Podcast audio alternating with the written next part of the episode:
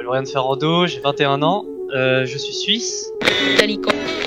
On s'est pas mis de pression, on est les underdogs. Hmm. On doit montrer comme quoi euh, on peut gagner parce que on a vraiment beaucoup travaillé pour. Alors, on se répétait avant chaque match qu'on a travaillé pendant des mois et des mois pour, ce, pour ces matchs-là. Parce que si un jour je veux pouvoir être en L2C, je veux pouvoir donc avoir ce- cet aspect-là de euh, pouvoir impacter les parties et pas juste être un joueur dans une équipe, euh, être de temps en temps, euh, enfin être solide, vite fait, et euh, c'est ça, être juste là dans les parties. Moi, c'est pas ce qui m'intéresse. Bonjour à tous et bienvenue dans la suite de cette deuxième saison de Push to Talk, le podcast où on retrace les parcours de ces fous qui ont fait du jeu vidéo leur métier.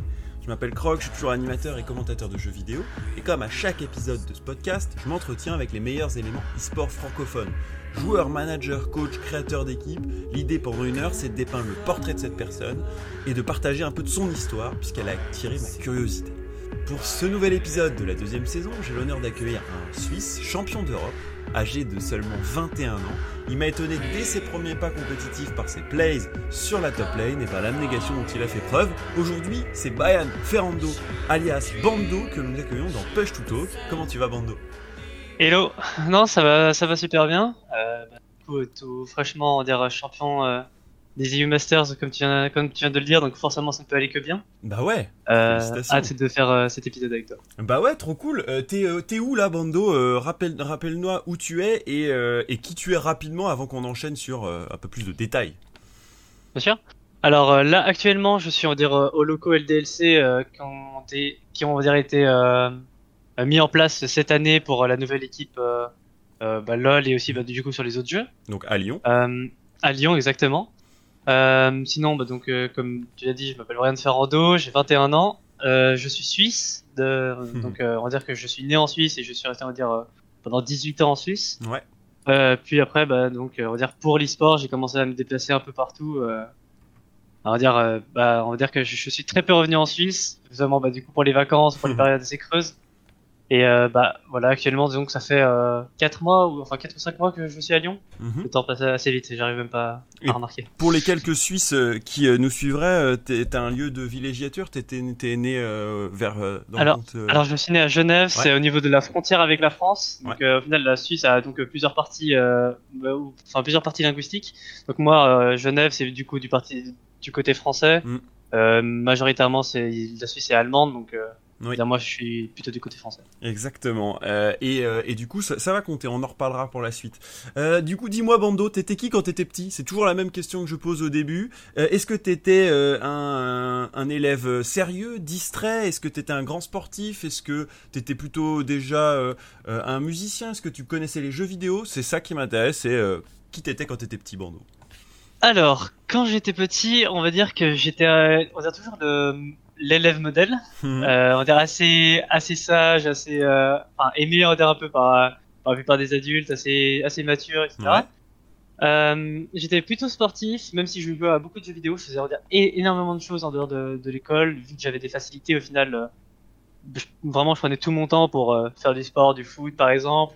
Euh, jouer à plein de jeux vidéo, j'ai joué à à tellement de jeux vidéo, tellement de consoles, la PlayStation, la Wii, euh, les GameCube, Nintendo 64, toutes les consoles portables Ok. vraiment depuis tout petit en fait j'ai vraiment une grosse passion pour les jeux vidéo euh, principalement on va dire pour les jeux euh, à histoire les solo etc et euh, sinon on va dire que par la suite on va dire plutôt dans mon adolescence enfin à partir de peut-être 14-15 ans Mhm. j'ai vraiment commencé à me mettre enfin peut-être même on va dire 13 ans je sais plus exactement j'ai commencé à me mettre dire, un peu plus aux jeux en ligne Mhm. et c'est là on va dire où ça a un peu plus basculé, c'est que au final, euh, je commençais va dire un peu moins sortir avec mes amis. Mhm. Euh, je, je, on va dire, je jouais on va dire un peu plus euh, dire, en- tout le temps et euh, donc euh, les dernières années on va dire de scolarité que j'ai eu, c'était en fait, je rentrais des cours, je jouais à LoL pendant bah, du coup. Je finissais, on va dire, par exemple, je sais pas moi, 17h, je faisais 17h, quasiment 1h du matin, je me réveillais à 7h du matin, Mhm. et je faisais ce, cette boucle. Donc au final, j'avais quasiment plus de vie sociale à ce moment-là. Et devenir joueur pro m'a permis de avoir de nouveau ce, ce temps libre que Ouais. Au final, c'est ce que tu t'es octroyé après plusieurs années. Mais comment t'as découvert League of Legends? C'est euh, des potes à toi qui t'y ont emmené, euh, comme souvent, ou au final t'as découvert par toi-même par de la publicité? Qu'est-ce qui Alors non, c'est mon cousin qui m'a donc euh, montré euh, League of Legends. C'est lui aussi qui m'a, on va dire, un peu euh, amené dans ce dans ce domaine du jeu vidéo. Mhm. Euh, il a toujours été très euh, jeu vidéo. Actuellement, il est un même développeur de, de jeux vidéo. Wow, ok. Et en fait, il a toujours, on va dire, essayé de m'apprendre à dire un peu la compétition. On, on faisait souvent donc des, surtout les jeux par exemple, de combat, de sport, en FIFA, des choses comme ça. On se, on se battait tout le temps un contre un. Lui me battait le- la plupart du temps, enfin, me battait tout le temps au début. Et euh, au final, moi, j'avais justement bah, qu'une seule envie, c'était de le battre, de le battre, de le battre. Et il était même plutôt bon sur, euh, du coup, sur ces jeux vidéo. Mhm. Du coup, bah, petit à petit, en grandissant, euh, j'ai commencé à, dire, à le battre euh, sur certains jeux. Et donc, euh, c'est à partir de ce moment-là qu'il a décidé qu'on ferait plutôt des jeux en mode coop. On serait ensemble parce que il en avait un peu marre. euh, de se faire taper dessus. C'est ça, tu penses, qui a hum, motivé ton côté compétitif ou t'étais compétiteur déjà dans le reste, à l'école ou dans le sport ou dans d'autres pratiques musicales, artistiques ou autres? Non, j'ai toujours, on va dire, été quelqu'un de compétiteur. Euh, on va dire que j'ai quand même, enfin, j'avoue quand même que je suis une personne qui a quand même un minimum d'ego. Mhm. Enfin, quand même, on va dire plutôt pas mal. Mhm. Et en fait, au final, euh, je me sens toujours obligé de- d'essayer de devenir euh, le meilleur, ou en tout cas, euh, devenir meilleur que quelqu'un. Souvent, je me mets en fait une, une barrière. Enfin, je me mets une personne en, en tant que que limite, Ouais. on va dire. Ouais. Et au final, à chaque fois, j'essaye donc de, de surpasser cette personne parce que c'est une personne que je considère meilleure que moi. Mhm. Et, euh, et à chaque fois, je vais me, vraiment me mettre tout ce qui est possible pour euh, essayer de dépasser cette personne. Donc ça a pu être au début dans le sport. J'ai fait euh, du coup. euh, bon, au niveau du foot, euh, c'était pas trop ça parce qu'au final c'était un sport plutôt collectif, donc Ouais. euh, pas trop possible. Mais j'ai fait par exemple du tennis de table où euh, en dire au niveau suisse, j'ai du coup j'ai essayé de faire pas mal de compétitions. Euh, encore plus récemment, euh, j'avais fait donc euh, du baby foot en club. Ouais. C'est pas le plus prestigieux, mais Mhm. voilà. Et au final, euh, au tout début, vraiment, j'étais. En fait, j'avais commencé parce qu'il y avait un tournoi, on va dire, dans ma ville. Ouais. J'avais jamais fait de baby foot. Et euh, au final, euh, ils avaient laissé donc les baby foot pendant une semaine euh, libre d'accès. J'étais allé là-bas le premier jour, je m'étais fait exploser. J'y suis retourné tous les jours pendant que les autres ils étaient en mode bon, bah de toute façon le tournoi est dans 4 jours, euh, on sait qu'on va le gagner. Du coup, moi pendant 4 jours, j'y suis allé, j'y suis allé, j'y suis allé, et au final, bah, j'ai fini premier euh, de toutes les catégories euh, de ce tournoi-là. Et euh, c'est à partir de ce moment-là, je me suis dit bon bah, au Hmm. final, j'aime bien aussi baby foot, je, je m'y suis mis. Est-ce que tu te considères genre fast learner? Parce que c'est sympa enfin il y en a certains qui passent des années et des années sur la même chose la même passion le même jeu. Euh, soit avec l'espoir de, grimper au classement soit juste pour euh, s'amuser. Toi j'ai l'impression que tu vas le prendre avec un sérieux compétitif très rapidement quoi. Même le baby foot par exemple. Alors oui, c'est vrai que euh, je suis dire vraiment fast learner dans le sens où qu'importe on va dire le domaine ou bien par exemple même la, la maîtrise des champions etc. Ouais. Je suis quelqu'un qui on va dire va apprendre vraiment super vite, n'importe quel sport, n'importe quel jeu vidéo. Mhm. Moi, ce que j'adore faire, par exemple, euh, dans mon temps libre, quand, euh, enfin, en tout cas, je le fais un petit peu moins maintenant, mais je le faisais pas mal avant. C'était souvent donc de prendre d'autres jeux compétitifs, par exemple Rocket League, Ouais. ce genre de jeu. Et euh, je sais que par exemple Rocket League, ce que je faisais, c'était que je faisais mes 10 games de placement. Mhm. Je faisais 9-1 ou 8-2. Je me plaçais directement diamant parce que du coup, j'avais donc travaillé un petit peu le jeu au début et du coup, j'étais monté diamant. Et donc, chaque saison, je reviens, je fais mes Mhm. 10 games de placement, je, me rem- je remonte diamant. Et après, j'y retouche plus pendant euh, 4-5 mois. ouais donc du coup c'est ça qui qui t'attire le plus d'adrénaline c'est l'idée de se Ouais, dire euh, je prends n'importe quel matériel et j'essaie d'en faire quelque chose de plutôt bien et quand je suis satisfait on passe à autre chose Exactement. Bah, c'est pour ça que tous les nouveaux personnages qui sortent sur League of Legends, au final, j'essaie de les maîtriser euh, Mhm. quasiment le jour même où ils sortent. Ouais. 7, ça a été très rapide. Même des champions, par exemple, comme Aphelios, le jour même, j'ai fait peut-être 15 games sur le champion en top lane. Mhm.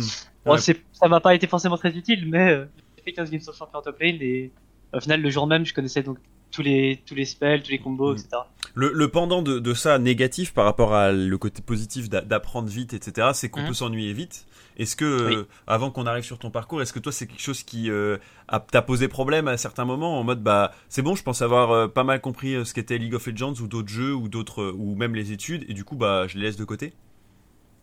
Alors oui, c'est vrai que du coup il y a une certaine lassitude qui s'installe très rapidement. Ouais. Euh, surtout bah, par exemple euh, dans actuellement sur League of Legends, moi ce qui me gêne le plus, c'est surtout au niveau des méta, Mhm. par exemple, où je- au final euh, je, je suis assez triste de pas voir de nouveaux personnages qui sortent ou bien de par exemple je sais pas des personnages qui se jouent sur d'autres lanes qui finalement arrivent en top lane Mhm.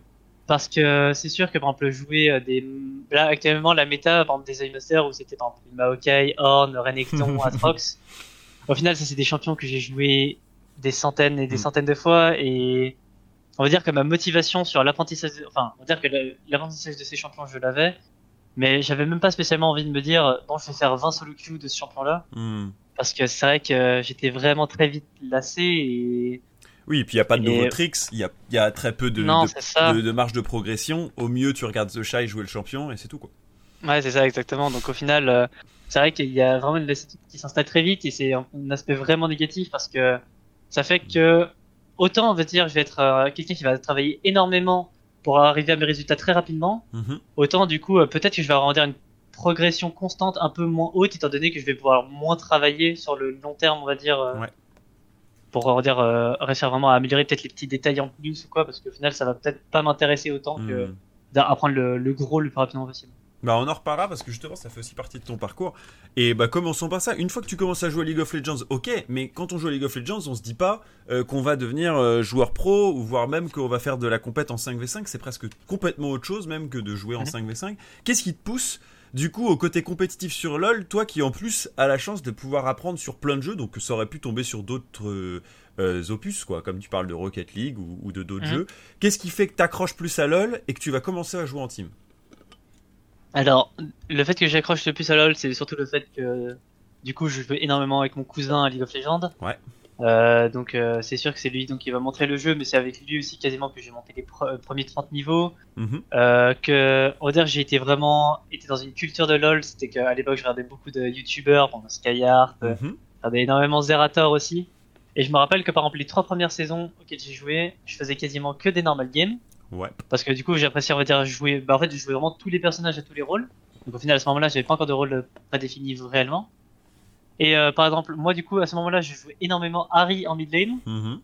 Et euh, j'étais, j'étais gold pendant deux, je crois, deux ou trois saisons. Et je voyais Zerator qui était en platine et j'étais énervé. Bah ouais. Au début, au début, j'étais en mode, mais ça m'énerve. Pourquoi est-ce que du coup, euh, Mm. même si je faisais quasiment que des normal games, en mode, mais pourquoi est-ce que moi je suis gold des Zerator et platine Mm. La saison d'après, donc je me suis dit bon, je vais peut-être commencer à, à dire un peu plus tryhard. Euh, du coup, au bout de, je- enfin, du coup, je sais pas pourquoi, mais j'avais vu un joueur jouer Gragas Jungle au moment où c'était absolument pas méta et que absolument personne ne jouait. Mhm. J'étais en mode, euh, bon, ça a l'air d'être rigolo, je vais le jouer. J'ai joué pendant une semaine Gragas et Sejuani Jungle. Ok. Je suis monté de Gold à Diamant, bah du coup c'est Diamant 5 à ce moment-là, Mhm. en une semaine. Du coup, bah j'étais jamais monté platine, mais le platine je l'ai passé en une semaine. Et euh, du coup, j'étais en mode, ah ouais, j'avais euh, par exemple 21 wins de loup sur le champion, j'étais en mode, oh, intéressant du coup. Et euh, c'est du coup à partir de ce moment-là où j'étais à peu près, euh, on va dire, diamant, que j'ai commencé à faire des tournois avec euh, des potes euh, dans des cybercafés. Ouais. Euh, c'était des cybercafés en Suisse, il y avait trois équipes et c'était le Hmm. niveau était de platine, gold, diamant 5. Ok. Et au final, les équipes Diamant 5, j'arrivais, on va dire, à li- littéralement les 1v5 avec des champions comme Darius, des choses comme ça à l'époque. Mhm. Et je me rappelle que du coup, pour les tournois d'après, on permabanait contre Darius, alors qu'au final, le personnage, j'étais en train de le first time pendant le tournoi, etc. Et c'est euh, en faisant donc des petites compétitions, au final, j'étais quand même pas mal euh, 1 contre 5, les gens me respectaient énormément et que je voyais comme quoi j'étais pas mal mis en avant, euh, soit par mes teammates ou bien même par les autres qui me considéraient comme un bon joueur. Je ressentais, on va dire, une certaine satisfaction à faire ça. Mm. Euh, et au final, c'est euh, en jouant en solo queue que j'ai croisé, on va dire, un joueur d'une structure suisse qui, eux, du coup, faisaient des LAN en Suisse. Ouais. J'ai commencé, va dire, à lui parler dans le chat, euh, un peu pour le troll, parce que je savais que lui faisait partie d'une structure suisse, mais lui ne me connaissait pas. Mhm. Au final, d'abord, je lui ai un peu parlé euh, euh, de, de choses en Suisse, comme ça, bah, comme ça, lui comprenait que j'étais suisse, mais que Mm. lui savait pas qui j'étais. Ouais. Donc je le trollais un peu au début. Bonne idée. Et il arrivait à la fin de la game, il m'a ajouté, il fait ouais, mais t'es top laner Mm. Euh, Oui, pourquoi? Il fait ouais, on cherche un top et tout actuellement, tu veux faire des tryouts? En mode, Bah pourquoi pas? Et c'est comme À ça ce moment-là- commences. À ce moment-là, j'étais en, en études. Mhm. Euh, du coup, euh, à ce moment-là, c'était on va dire euh, l'année peut-être dire d'études où c'était le plus compliqué pour moi parce que vraiment, j'avais plus aucune motivation dans mes études et je commençais vraiment à trop jouer même. Ok. Mes parents, du coup, étaient pas trop d'accord au début que je... Donc au final, ils étaient pas d'accord d'abord que je rejoigne l'équipe. Moi, ça me rendait plutôt triste, etc. Bon, bah, je pourrais Mm. pas faire de compétition. Ouais. Au final, mes parents ont parlé avec euh, quelqu'un qui s'occupe de la structure, donc euh, suisse, qui s'appelait donc Helvet. euh, c'est Ah. une oui. structure ouais, donc euh, que Assez sûrement connu, tu, connais- tu connais. Mm. Et au final, ils ont réussi à trouver des arrangements pour que cette personne de la structure s'assure que donc j'assure de bons résultats à l'école Mhm. et que je puisse jouer donc compétitivement. Et c'est à partir de là que ça a commencé. Waouh, une sorte de tuteur e-sport. C'est cool. Exactement. Ok. Bah, tu peux le remercier ici d'ailleurs. Comment il s'appelle? Alors c'est Boris Maillancourt. Ouais. Alors autant donc autant je dire je peux le remercier euh, Mhm. de, de, commencer comme ça. Et d'un côté aussi je peux m'excuser parce que c'est sûr qu'à ce moment-là je manquais peut-être encore pas mal de maturité. Et euh, et au final on va dire que j'ai fait certaines choses euh, comment Mhm. dire que chaque personne on va dire un peu débile et un peu immature font au début on va fait dire, quand on est encore surtout, adolescent. surtout, surtout quand on sait, surtout quand on sait que cette personne on va dire a le contrôle de savoir si vous pouvez jouer ou non Hmm. il est vrai que du coup, euh, je l'appréciais pas forcément à l'époque autant que maintenant, on va dire, je peux l'apprécier en sachant Ouais. que c'est lui qui du coup, va peu me lancer dans les. Bon, on veut repousser ses limites, surtout quand on a un tuteur au final. Même s'il te Ouais, protège ou qu'il t'accueille pour euh, d'autres choses, euh, on se dit, bah, est-ce que je vais pouvoir m'en m'en séparer rapidement? Du coup, c'est comme ça que tu fais tes débuts compétitifs. Tu peux nous rappeler rapidement, en quelques mots, pourquoi Top Alors qu'il y avait tous ces rôles, dont la Harry Midlane d'ailleurs. Qu'est-ce qui te fait jouer Top? Alors, les tout premiers euh, tournois donc euh, en cybercafé que j'ai fait, je les joué en mid lane. Mhm. Je pense que même encore actuellement, je pense que j'ai plus un playstyle on va dire pour jouer mid, honnêtement. Je pense que si un jour je devrais reroll sur un rôle, euh, ce serait donc mid lane parce qu'au Mhm. final, euh, c'est plus on va dire mon style de jeu, plutôt agressif, plutôt mécanique. Attention, VTO. Mais au final, j'ai commencé à jouer top parce que bah, dans mon groupe de potes, en fait, personne ne voulait jouer top. Ouais, Donc, euh, au final, c'était un peu, on va dire, le choix Mm. parce que c'est tout ce qui me restait. Et euh, aussi parce que d'un côté, on va dire qu'il il y a en fait, au début, c'était une méta, bien plus agressive au top avec, par exemple, de la Riven que j'ai énormément joué, du Jace, du, du Darius. Au final, c'était des personnages plutôt Bruiser et euh, Carry, aussi Mhm. pas Camille qui arrivait pour la suite, etc. Donc au final, c'était vraiment ce genre de champion-là qui me, me plaisait. Et euh, beaucoup moins, en fait, on va dire, du coup, euh, enfin, je touchais vraiment pas du tout au tank et à ce genre de personnage. Ouais, c'était une que- lane de 1v1, euh, cl- assez classiquement. Ouais, c'est ça. euh, lane Ouais, c'est de ça, c'était vraiment 1v1. plus duel, c'est joué à Ignite à l'époque, enfin voilà, vraiment c'était, c'était vraiment, on va dire, bien plus, euh, on va dire, euh, le, côté duel qui me plaisait et en fait aussi Oui. un peu, euh, on me laisse tout seul sur une île, comme ça moi je peux jouer tout seul et ça. comme ça moi j'étais gros. Ouais, carrément. Et puis quand tu rejoins tes, tes coéquipiers, t'es fed. Donc c'était à peu près ça le contrat qui, ouais. était, euh, qui était euh, demandé à tes collègues. Exactement. Euh, du coup, tu fais tes premières euh, tests et, et- et jeux compétitifs, tu le disais, en cybercafé, etc. Qu'est-ce qui va Mhm. te faire rejoindre une première équipe où il y a des ambitions? Parce que là, tu le disais, c'était aussi pour le fun, il y avait des bannes contre toi, on n'était pas encore sur l'idée que tu puisses en, en faire plus professionnellement, voire même euh, semi-pro, mais ça va changer assez rapidement. Alors, alors assez rapidement oui et non, c'est que du coup on va dire que donc euh, j'ai rejoint on va dire la Helvet pour euh, une LAN qui commençait on va dire assez rapidement après que je les ai rejoints. Mhm. Au final c'était un peu, j'avais jamais on va dire fait de LAN ou quoi que ce soit on va dire de vrai LAN, donc au final j'étais en mode bah, ça peut être un test, ça peut être cool. Euh, donc au final pour cette LAN il y avait on va dire les trois plus grosses équipes suisses qui étaient dé- directement là. Donc pour ma première LAN j'ai directement joué contre dire les, les meilleurs euh, joueurs Mhm. suisses euh, dont euh, Pride, qui, enfin, qui est on dire le meilleur top laner, euh, enfin qui était donc à l'époque le meilleur top laner Eh suisse, oui. qui bah, encore aujourd'hui bah, était par exemple aux The Master, chez Fnatic Rising, etc. Donc Mhm. on va dire un joueur on va dire quand même vraiment bon depuis bah, un bon moment. Tout le monde donc respectait Pride et tout le monde disait que c'était le meilleur joueur en Suisse. Mhm. Moi j'ai entendu ça évidemment, Allez hop, on se met au niveau. disais plus pour longtemps. Donc au final, personne n'arrivait à le tenir, tout le monde se faisait solo kill, tout le monde se faisait exploser par Pride. Moi donc première LAN, je suis arrivé, personne me connaissait. Et euh, au final, première fois que j'ai joué contre lui, je le tenais, euh, je le solo killais, et bah lui aussi évidemment ça allait dans les deux sens. Donc les- le match vraiment allait vraiment dans les deux sens, c'était vra- vraiment explosif. Mhm. Et euh, là, c'est vraiment à partir de ce moment-là que j'ai vraiment pris du plaisir, on va dire, euh, compétitivement. C'était que il y avait la- vraiment la première personne qui me tenait tête et qui, à qui vraiment j'avais envie de, avec qui j'avais envie de devenir en fait bah, meilleur que lui. Et euh, donc euh, cette première là, on, cette première LAN là, on l'a perdue, je crois, 2 à 1. Mhm. Et au final, même pendant cette LAN là où c'était ma première LAN où je compétitivement, etc., l'équipe euh, en face, par exemple, m'ont fait déjà le ban gangplank, des choses comme ça. Mhm. Et euh, c'est sûr que c'est vraiment à ce moment-là que je me suis dit bon, faut que je devienne meilleur que ce joueur-là. J'ai pas réussi à le battre. Il faut que pour les prochaines LAN j'y arrive. Ça a pris du temps. En soi, on va dire que en scène suisse, je suis resté va dire, peut-être euh, un an, un an et demi. Ok. Donc les euh, 7-8 premiers mois, au final, lui, enfin après, il était tout le temps premier, premier, premier, premier, tout le temps deuxième, deuxième, Il deuxième. te narguait. Euh, bah, c'est ça. J'ai changé à chaque fois. Enfin, j'ai changé pas mal d'équipes. Il y a même à partir d'un moment où je suis arrivé, j'ai commencé à faire mes propres équipes. Où au final, euh, je disais aux structures, Ah bon, oui, euh. Mm. faites-moi, faites-moi confiance. je connais on va dire les joueurs, etc. Donc voilà. Et c'est à partir d'une certaine euh, époque où je suis arrivé, j'ai fait donc une line-up. Mhm. Je me suis porté on va dire à une LAN. C'était euh, une LAN où au final on avait perdu en en finale loser. Donc au final on a commencé à 0-1 et c'était un BO3. Ok. Donc au final, euh, on perdait un match, on avait perdu. Et euh, cette finale-là, j'ai fait, euh, je crois, 17-2 avec Camille et euh, 12-1 avec Cled. J'étais vraiment en 1v9, mais Mm. pur. Et euh, donc j'ai réussi à gagner fa- face à Pride. Le tournoi d'après, j'ai regagné face à Pride. Le tournoi d'après, j'ai regagné face à Pride. Et là, j'ai fini trois fois premier. J'ai fait bon. Mm. J'ai fait ce que je voulais en Suisse. Ça y est. Le niveau, euh, le Big Boss suisse bon. est battu. c'est ça. C'est ça. On peut passer à la suite. je, peux, je peux aller, euh, aller euh, voir autre part. Est-ce que tu regardais beaucoup d'e-sport déjà à cette période-là ou parce que tu parlais de streamers Ouais, non, pas du tout. hein. Absolument pas. Je regardais de temps en temps les LCS. Ouais. Euh, très peu, on va dire, parce que ça n'a jamais été vraiment quelque chose qui m'a passionné, même encore actuellement. Je regarde dire, certains matchs vraiment euh, à enjeu, mais c'est vrai que par exemple, les matchs de bas de tableau ou quoi, c'est vrai que je regarde que très rarement, parce que, parce que en dire, Hmm. je préfère on va dire juste jouer au jeu d'habitude, quoi. Donc non, au final, je regardais très peu de compétitions. Je connaissais quasiment pas la scène française. Je connaissais un ou deux noms grand maximum. Je connaissais vraiment euh, quasiment Mhm. personne.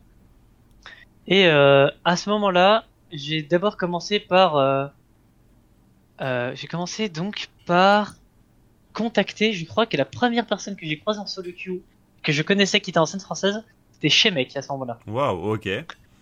J'ai croisé Shemek, j'ai joué je crois contre lui ou avec lui, je sais plus. Je l'ai Mhm. ajouté à la fin de la partie et euh, et euh, je lui ai demandé du coup des conseils en mode Eh, est-ce que tu connais des équipes qui Mhm. cherchent donc des joueurs pour jouer en France, etc.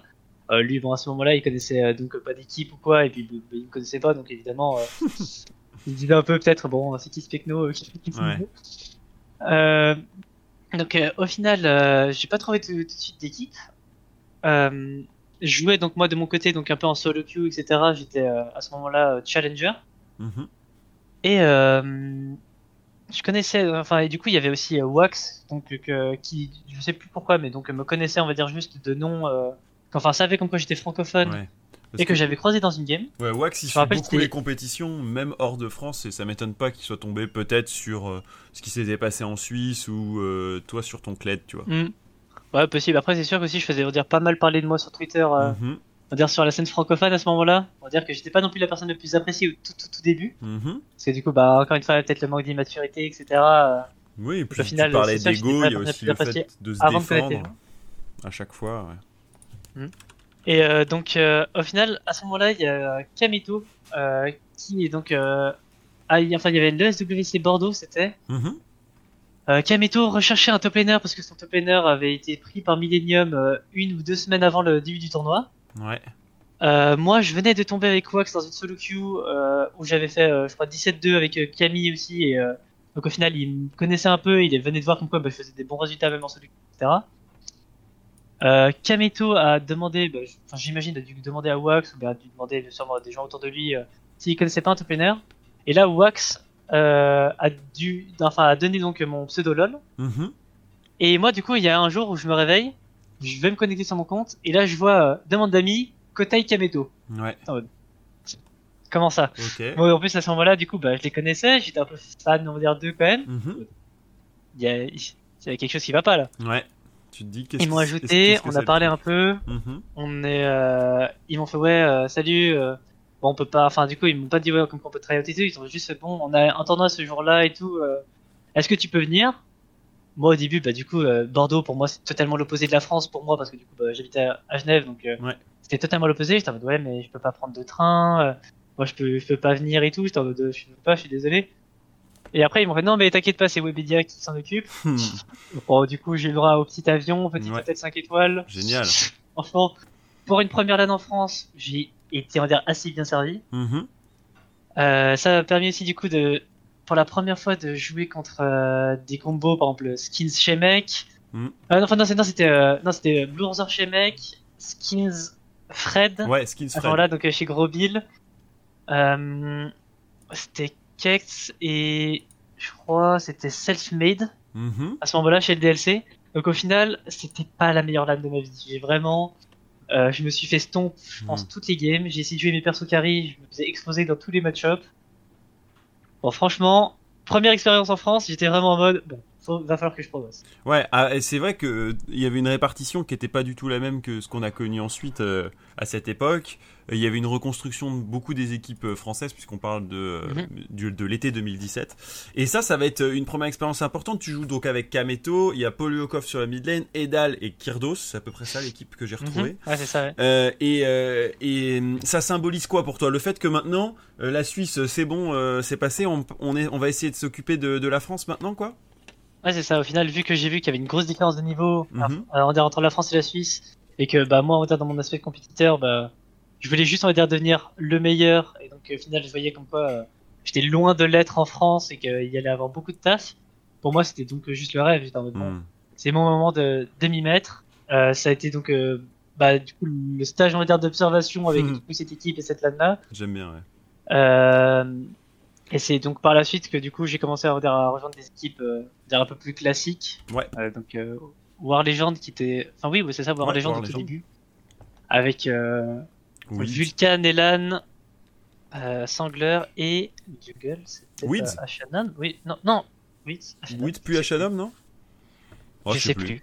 Bon, en tout cas, c'était Je ça les plus, moi débuts. je sais plus non plus. En tout cas, les deux, les deux ont bien participé à un Ouais. moment. Il y avait les Underdogs que vous avez pu faire. Après, euh, je vais aller un peu plus Ouais. vite, mais on est allé vers euh, la Lyon eSport pour le début de l'année d'après où tu étais avec MIF, euh, la Made Ouais. France Team, où tu vas retrouver euh, des joueurs qui vont t'accompagner ensuite chez, chez Rogue, entre autres H&M. Euh, Mhm. Et, et c'est justement vers Rogue que je veux m'arrêter, puisque du coup, on arrive dans un système en 2018 où c'est l'Open Tour, euh, avec plusieurs étapes. Euh, le moyen, c'est une, je trouve, une des années où tu vas aussi pas mal te révéler euh, sur, sur cette année et sur ta constance, puisqu'on va se retrouver sur une année où il y a huit étapes, euh, où euh, l'Open Tour, euh, du coup, rassemble pas mal d'équipes, et Rogue va être un peu le, le challenger, Mephisto en, en qui pour être coach de cette équipe, et tu vas former avec H&M, Jester, Dreamsoo et Choupa le- la première mouture de, de Rogue en compétitif. Comment tu vois Mhm. cette évolution? Je crois qu'il y avait un peu ce côté aussi... jeune training quoi. Il y a un peu le côté euh, on, on rogue n'est qu'un passage, mais on va essayer de faire de vous des, des monstres quoi. Alors ouais, déjà on va dire que pour le- la petite anecdote marrante, euh, le tournoi Rogue, on va dire déjà pour s'inscrire à Rogue, de base je le faisais uniquement pour mon ego. Ouais.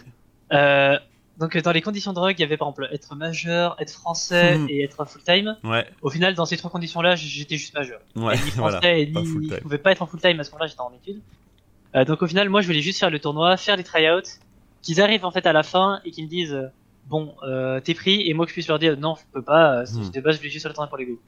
Mais euh, du coup bah pour ce qui est donc, de l'anecdote marrante, c'est que au final même si donc j'étais encore en études et que j'étais euh, pas français, Rogue m'ont dit euh, non mais par contre on te veut toi, on- au final les... le fait comme quoi on va devoir attendre 3-4 mois le temps que tu finisses tes études, on s'en fout. Mm.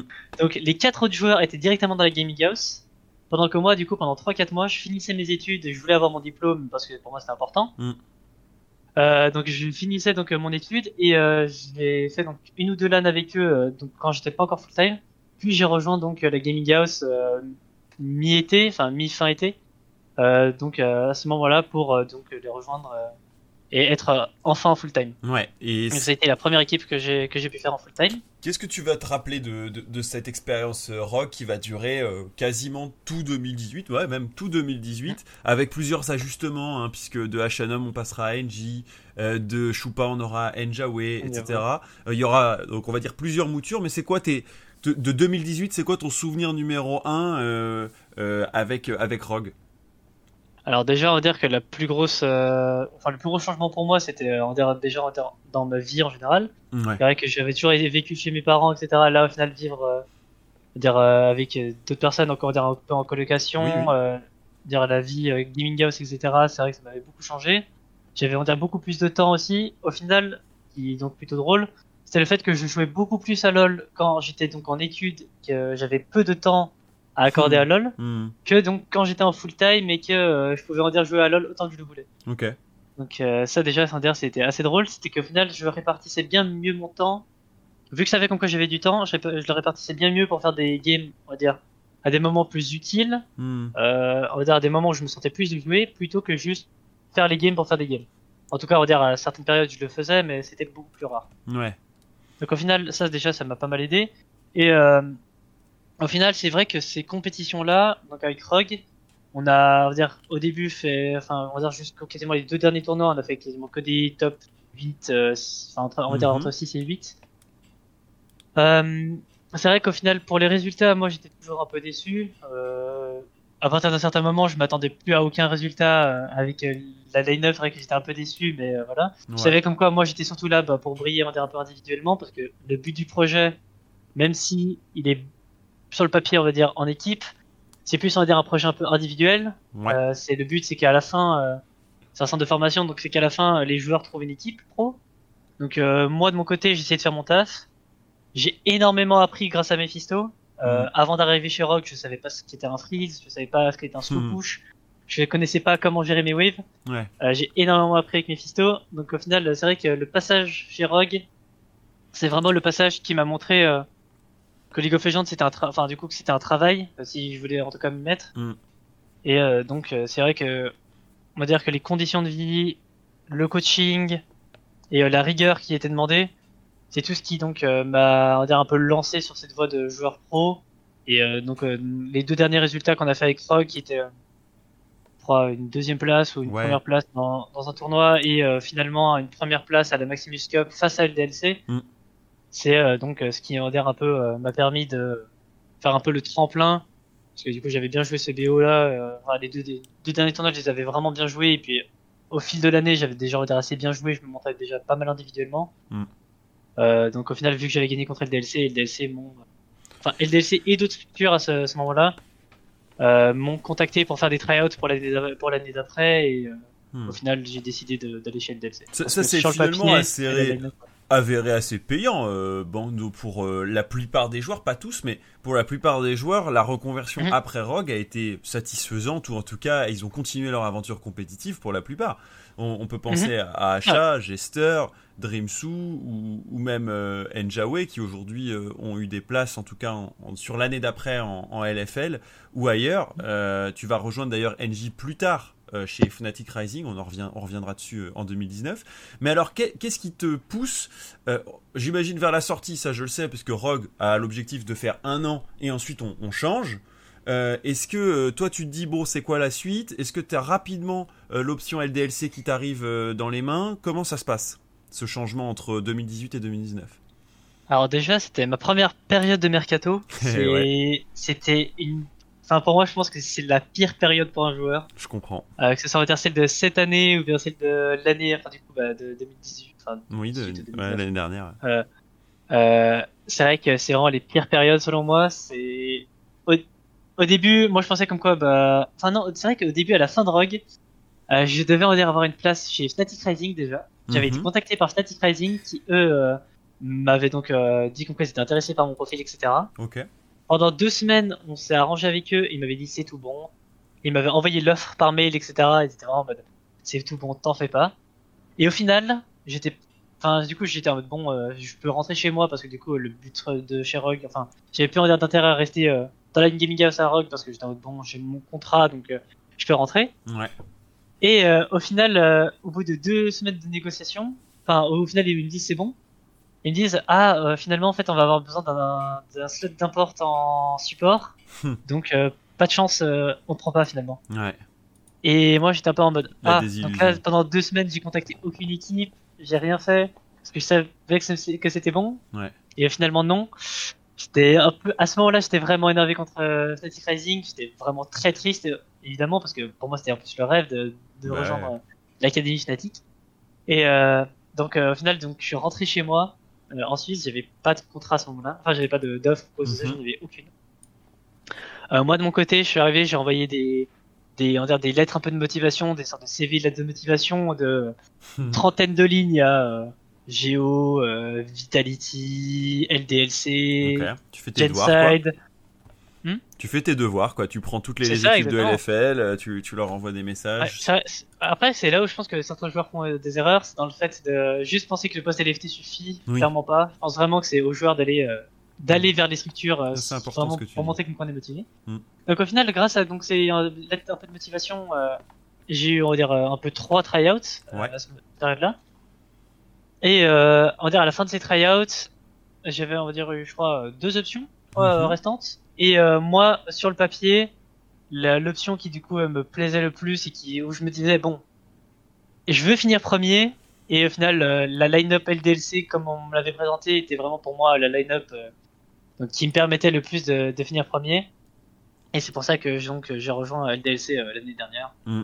Euh, on va dire principalement pour la line-up euh, et aussi on dire un peu pour les conditions euh, Ah bah carrément. Paris, etc. C'était c'était une line-up qui rassemblait beaucoup d'expérience avec euh, du coup Mhm. euh, Joko et Steelback qui, qui arrivaient euh, pour LDLC de de différents endroits après avoir fait pas mal de temps en LCS, Eika qui était là depuis quelques temps, Comp considéré comme le petit rookie qui progressait progressait chez LDLC depuis 2 3 ans et Yellow au Mhm. coaching staff. C'est un début d'année qui va être tonitruant puisque ça va remplir les objectifs que LDLC s'était fixé et que tu t'étais fixé. Premier de la Lyon eSport pour euh, ouvrir un peu le bal, mais aussi premier de, de LFL.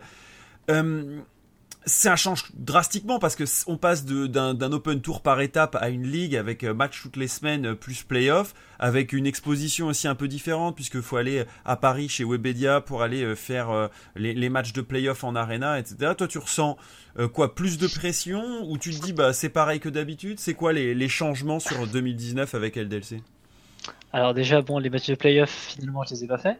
C'est vrai, euh, c'est vrai, euh, puisque tu vas te c'est- faire on va dire, remplacer on va dire euh, que Alors au final, instants. euh, on va dire que euh, j'ai fait donc toute la saison régulière, donc j'ai fait les deux premiers matchs avec LDLC, donc euh, à donc à Webedia, ça c'est vrai, donc les deux premiers matchs parce que c'est vrai que les, les commencements sont euh, donc à Webedia. Tout ça, tout à fait. J'ai fait tout le split euh, avec eux, euh, on va dire tout le split régulier, puis à la fin du split régulier pour on va dire des raisons un peu privées Mhm. et enfin aussi donc des problèmes en interne, que ce soit chez DLC avec certains joueurs, pas on va dire pas que moi, Mhm. et et aussi bah du coup moi aussi des problèmes personnels et euh, des problèmes on va dire du coup liés à moi euh, finalement LDLC ont décidé de on va dire se séparer de moi pour on va dire essayer de remettre un petit coup de boost on va dire à l'équipe essayer de parce que même si au final on avait fait 12-2 pendant le split régulier les dernières semaines avant que donc je sois on va dire euh, éloigné de l'équipe on va dire Ouais. euh, les scrims, tout ça se passait extrêmement mal. Euh, tout le monde était absolument plus motivé. Euh, certains joueurs ne jouaient même plus du tout à League of Legends, ils jouaient à d'autres jeux euh, vraiment en permanence. Ils faisaient pas une seule rupture en deux semaines. Mhm. Euh, c'est vrai que là, dans ce cas-là, il fallait vraiment. Enfin, je, comprends dire le choix de LDLC de vraiment essayer de remettre un coup de, de boost à l'équipe et on va dire essayer de faire ce changement donc de Iritz qui au final a joué lui la, la finale de, ça. de la LFL. D'un côté, moi j'étais évidemment très triste parce que je voulais on va dire évidemment jouer cette finale de, de LFL, Ouais. Mais euh, d'un autre côté, on va dire qu'avec du recul maintenant, j'arrive à comprendre le, le choix de LDLC et on en a évidemment reparlé. Euh. Maintenant, bah euh, oui, du j'imagine. Puisque, on- Et, euh, alors moi, ça m'a vraiment étonné quand euh, j'ai vu qu'en 2020, euh, Bando était affiché sur la top lane. Mais, mais on va en reparler justement. Ouais. Euh, du coup, tu, tu quittes LDLC, j'imagine un peu en demi-teinte, parce que, euh, comme tu le dis, t'as les, t'as les remords de pas avoir pu jouer euh, les, les finales et donc être sacré avec le reste de l'équipe. C'est quoi ton mindset à cette époque-là? On arrive euh, à avril 2019, donc il y a à peu près un an, euh, puisque là on est en juin 2020 euh, en ce moment. Au moment où on parle, Euh, Mhm. et, et tu, tu vas du coup écumer pas mal d'équipes, donc je me dis, qu'est-ce que c'est ton, ton mindset à l'époque? Tu te dis, c'est quoi mon été 2019, quoi? Alors tout d'abord, euh, quand j'ai été on va dire éloigné de chez LDLC, mon premier mindset c'était de me dire bon l'histoire c'est peut-être pas fait pour moi. Ah ouais. Euh, au final, je suis on va dire un joueur très émotif. Mhm. Et je suis énormément affecté par ce que pensent les gens, ce que disent les gens par exemple dans le chat. J'ai besoin de euh, reconnaissance. Ouais. J'ai besoin de, ouais, c'est ça, besoin de reconnaissance. Et aussi, du coup, le fait de voir par exemple des gens dire euh, Bordeaux joue pas bien, Bordeaux perd les games, Bordeaux Mm. sans LDLC, ce serait plus simple. Mm. Ça, franchement, j'ai été en fait, pense, ouais, je pense pouvoir dire comme quoi j'ai été en dépression, on va dire, euh, pendant un petit moment euh, durant l'année dernière. Mhm. Euh, c'était vraiment très compliqué de mon côté. J'avais aussi des problèmes, euh, on va dire, privés euh, à côté. Ok. Donc c'était vraiment on va dire une période assez sombre de ma vie et je me disais bon au final peut-être que l'e-sport c'est peut-être trop compliqué mentalement pour moi. Euh, c'est peut-être pas fait pour moi parce qu'au final j'avais eu donc on va dire que deux expériences Rogue et LDLC. Ouais. Rogue c'était très compliqué aussi, enfin très dur, euh, enfin très éprouvant psychologiquement. Mhm. Euh, LDLC aussi euh, finalement. Donc j'étais en mode, bon, peut-être que l'histoire c'est pas fait pour moi. Ouais. À ce moment-là, donc, euh, je commence à dire à rejouer avec des équipes semi-pro, Mhm. euh, du type Unfazed, etc., où au final ça joue on dire, plutôt en Division 2, enfin, Ou le frère de Pride 2, mais... aussi. De quoi? Pardon? Ou, le fr- ou avec le frère de Pride aussi, la Gilly. Ouais, c'est vrai, vrai. Sinon, euh, j'ai recommencé un peu lui aussi en, en scène suisse, pour, on va dire, pour faire une ou deux LAN, pour euh, on dire, se rappeler un peu le, le bon vieux temps. Ouais. Euh, donc au final, je commence à dire un peu à refaire ce genre de petits, petits tournois. Je me dis bon, peut-être qu'on va dire euh, la Ligue 1, même si je sais que j'ai le niveau, c'est peut-être on va dire pas ce qui me vient. Mhm. Je- à ce moment-là, je me suis réinscrit dans mon école. Je, je suis retourné dans mon école, je suis allé euh, faire les papiers, etc. pour aller me réinscrire de base. Et euh, je fais une LAN avec Unfazed qui était l'Occitanie Sport Mhm. où au final je joue contre euh, Gamers Origin euh, et MCES, donc déjà bah, pendant on va dire, les phases on va dire éliminatoires et pendant la Les finale, playoffs, ouais. enfin, les playoffs. Et euh, au final, face à donc euh, face à euh, Gamers Origin et avec Unfazed, j'ai été donc le shot caller de l'équipe pendant les games. En termes de, de macro et on dire euh, mécaniquement et individuellement, je me suis é- enfin j'ai on va dire énormément euh, shine, enfin Mhm. vraiment euh, euh, même face à Géo justement, bah, j'ai réussi à les battre euh, peut-être 4 fois sur euh, je sais plus euh, 7 8 matchs. Donc euh, alors qu'au final bah, la line-up on avait fait euh, on avait fait bah, zéro scrim ensemble et Géo bah, à ce moment-là était en LFL et bah, du coup tryhardait quand même pas mal la LFL. Euh, à ce moment-là Géo donc avait aussi des problèmes avec DJ parce que euh, Eh oui. il avait on va dire des problèmes de comportement et puis même bah du coup pendant la LAN on va dire que par exemple j'ai réussi à le faire euh, par exemple le fracasser sur le fois. clavier ouais. donc euh, voilà au final il n'a pas non plus été euh, on va dire euh, on va dire le- l'élève modèle euh, chez Ouais. chez Ouais, et euh, au final SMTJ après cette LAN a décidé de de quitter Gamers Origin Mm. et donc Gamers Origin euh, avait donc un, une place en top lane euh, pour le LFL, c'est euh, pour la, pour la LFL. Enfin, Ouais. du coup pour la fin de la LFL parce qu'au final ils avaient déjà bien entamé, il manquait plus que trois matchs. Mhm. Moi, qui du coup me m'étais rentré dans mon école, j'ai dit à Gamers Origin, enfin du coup à Gamers Origin m'ont contacté deux trois jours après la LAN parce que du coup bah, je me suis montré individuellement donc ils sont venus me contacter. Euh, moi de base j'ai dit à Gamers Origin, de base je pensais pas forcément reprendre l'e-sport. Euh, coup de chance, la fin de la LFL est avant on va dire le début de ma reprise de, de cours. Donc je veux bien on va dire faire la fin de LFL avec vous mais euh, je veux pas non plus avoir un contrat qui donc euh, dépasse cette période-là Bien parce sûr. que je veux pouvoir reprendre des études euh, à la fin. Et au final, l'expérience Gamers Origin était franchement, je pense, une des meilleures expériences que j'ai eues en termes de structure, etc. Et euh, m'a franchement, on va dire, euh, remotivé du jeu. Ils ont vraiment été là. Enfin, les, le staff est incroyable, la structure est incroyable, les locaux sont étaient magnifiques, Mm. le système appartement locaux a Ouais. montré que faire une distinction entre vie privée et vie professionnelle, c'était très clairement un, pour moi, c'est plus qu'un bonus, c'est clairement quelque chose d'essentiel en tout cas pour moi. Mm. Et euh, donc cette expérience-là m'a m'a dit bon, c'est vrai que j'ai eu on dire des mauvaises expériences euh, dans le passé. Je vais peut-être pas on dire arrêter l'e-sport alors que je sais que j'ai un bon niveau, que je sais que j'ai du potentiel. Et c'est à ce moment-là où je me suis dit euh, que du coup j'allais euh, continuer. Mhm. Ouais, parce que c'est vrai que c'était l'e-sport et ça l'a toujours été, même si ça devient un petit peu différent maintenant, mais était plus qu'une vocation. C'était euh, tu euh, devais plonger corps et âme dans euh, dans le système, c'est-à-dire euh, tu vivais avec tes, tes tes colocs qui étaient donc tes collègues joueurs, mais aussi le management, etc., etc. Alors que Mhm. là, on va avoir un vrai découpage et Géo il tenait beaucoup. Moi, je suis arrivé le jour, je crois, où t'es arrivé chez Géo pour faire une interview Mhm. avec avec toi et d'autres et, et les Géos. Donc c'était assez rigolo de te retrouver là. Et je me souviens que bah t'avais les yeux qui brillaient parce que c'est vrai que c'était un c'était un lieu qui était agréable. Euh, le, le staff euh, était aux petits soins avec vous. Il y avait Théo qui faisait euh, un sacré taf de bouffe et tout. Enfin bref, je me souviens d'un moment assez sympa avec tous les avec tous les joueurs. Mais c'est pas chez Géo que tu vas t'arrêter pour continuer sur 2019. Il y a finalement Fnatic Rising qui rappelle? Comment ça se passe? Alors, au final, vu que bah, j'ai joué que trois matchs avec Géo et que bah, du coup le deuxième split, enfin le summer split, Touche à sa fin. J'ai fait, bah, on va dire que très peu de matchs. J'ai pas, on va dire, compté comme titulaire donc euh, chez Gamers Origin. Oui. Et euh, j'avais en- en- encore la possibilité de pouvoir participer aux EU Masters avec euh, d'autres équipes. Mhm. Euh, à ce moment-là, euh, moi qui du coup avait euh, de bons contacts avec NJ, du coup de Rogue et euh, en général, j'avais pas on dire pas de contact avec lui, euh, m'a dit que il y avait on dirait, certains problèmes en interne avec euh, Fnatic Rising Mhm. et euh, plus principalement avec euh, donc leur top laner euh, Shikari qui euh, avait on dirait, des problèmes personnels et privés. Ouais. C'était on dirait, la période où euh, moi je me rappelle j'avais contacté enfin j'avais demandé à Géo si euh, eux bah au final vu qu'il y avait plus de compétition majeure et que euh, on n'avait pas réussi à se qualifier au playoff parce que bah, malheureusement le split était on va dire, très mal entamé quand je suis arrivé. Oui. Euh, si ça les dérangeait que je puisse en dire rejoindre une autre équipe et que très clairement ils m'ont vraiment pas retenu ou quoi que ce soit et ils m'ont dit non euh, si tu peux euh, faire les EU Masters euh, franchement vas-y fonce quoi. Mhm. Et euh, donc euh, c'est à ce moment-là que euh, j'ai donc euh, re- je suis re- donc, donc, euh, retourné en contact avec Fnatic Rising après donc l'année la- Mhm. enfin du coup l'année où ils m'ont mis un peu à l'envers. Ouais.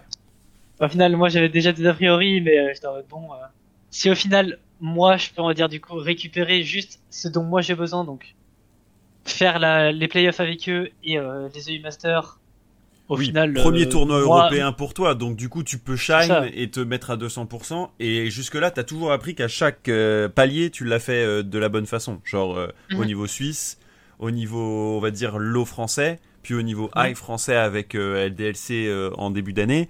Donc il te restait finalement, j'ai l'impression, à cocher le, Le palier. EU Master, quoi. Exactement. Et euh, donc au final, euh, on... tout se passe vraiment bien pour les playoffs euh, de, du coup de la UKLC, donc euh, Ouais. Les ligues anglaises avec euh, Fnatic Rising. Euh, au final, euh, quand je suis arrivé, l'équipe euh, faisait souvent bah, une victoire, une défaite face à d'équipes euh, donc Excel. Mhm. Au final, euh, avec moi, donc c'est beaucoup mieux passé. Et au final, mon playstyle on dire assez agressif. J'ai pu vraiment bien plus le mettre en place chez Fnatic Rising. Mm. Euh, c'est vrai que j'ai pu jouer, euh, c'était vraiment une méta où je pouvais jouer par exemple de la Camille, de la Riven, de la Kiana top. Au final, c'était vraiment euh, une méta où je pouvais vraiment être très libre dans, dans mes pics. Mm. Le coach euh, Randro, qui est actuellement chez Missite, Oui. était quelqu'un de vraiment très bienveillant, qui arrivait vraiment à me mettre à l'aise euh, Mhm. et euh, qui m'a énormément aussi appris. M'a du coup aidé à vraiment avoir ce playstyle assez aggro. Et je te dirais que c'était Et la scène aussi pour laquelle tu pouvais briller, parce que les top laners, à part Sendo, euh, ils étaient aussi, de mon point de vue, moins performants et moins visibles. Du coup, ça allait te permettre de, de, de les crush, quoi, très clairement. C'est sûr. Bah c'est pour ça qu'au final, euh, après j'ai fait on va dire que très peu de matchs non plus en UKLC, donc j'ai fait on va dire, un match face à une autre équipe que Excel, Ouais. puis Excel. Donc au Oui, final, on va tout dire à que j'ai fait. pu jouer Le que- 3-1 que face à Excel. Et Sendo est pas mauvais. Non, Sendo est pas mauvais. Et euh, au final, donc à ce moment-là, j'ai pu donc participer aux EU Masters euh, donc de l'année dernière. Mhm. Euh, début des EU Masters, donc phase de groupe, assez compliqué à dire de mon côté, parce qu'au final, même si les équipes n'étaient pas forcément les plus fortes, c'était là où au final j'avais le plus de stress, parce que j'avais peur, on va dire, de faire une mauvaise performance Eh oui. face à des joueurs que du coup je considérais comme pas forcément les plus forts. Le peur de perdre. Donc les c'est ça, la peur de perdre plutôt que, on va dire, euh, un- enfin, on va dire du coup plus un stress du coup de peur de perdre plutôt que pas réussir à gagner. C'est Mm. ça du coup, de ce que je veux dire. Euh, au final, donc on va dire que les premiers matchs donc de groupe, je, je les joue assez stressé, donc en plus c'était au, au locaux, donc on va dire pas vraiment forcément de raison de stresser, etc. Mhm. Tu Donc, joues euh, contre LDLC. Ouais, c'est ça, ouais. Puis vient le match face à LDLC. Ouais. Là, c'était le match que clairement je ne voulais pas perdre. Bah ouais. Là, j'avais on dire aucune pression bizarrement pour ce match-là. Et euh, au final, on a réussi à gagner contre LDLC. Pour moi, c'était ma petite revanche personnelle. Ça Mm. m'a fait évidemment plaisir de gagner face à eux.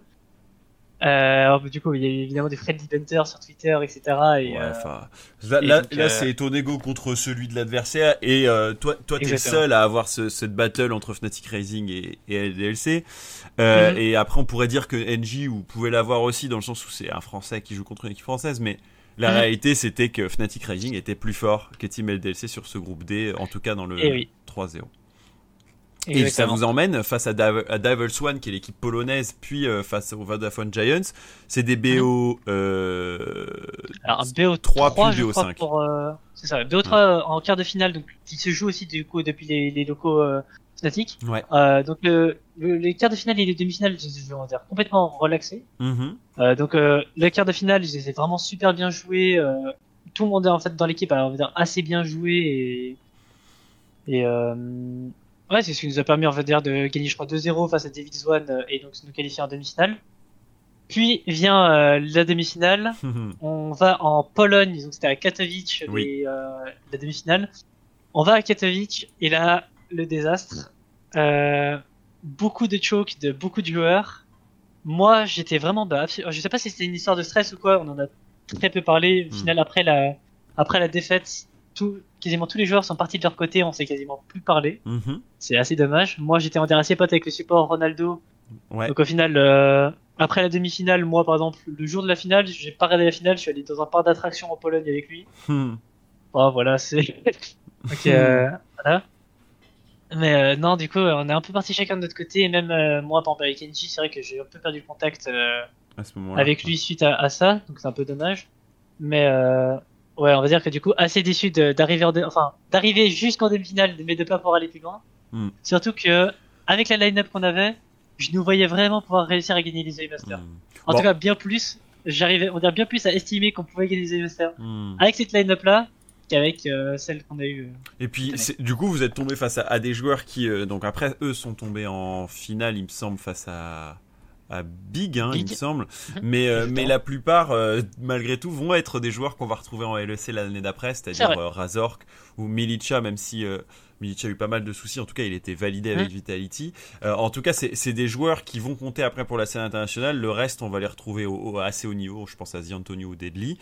Euh, Mhm. ça, ça va être malencontreux, mais ça va te faire avancer dans un sens, non? Parce que t'arrives à une Oui. marche euh, du podium sans pouvoir vraiment euh, prétendre au titre avec cette quatrième place, mais tu venais dans une équipe où t'as joué, euh, allez, euh, 10 matchs à tout casser, quoi.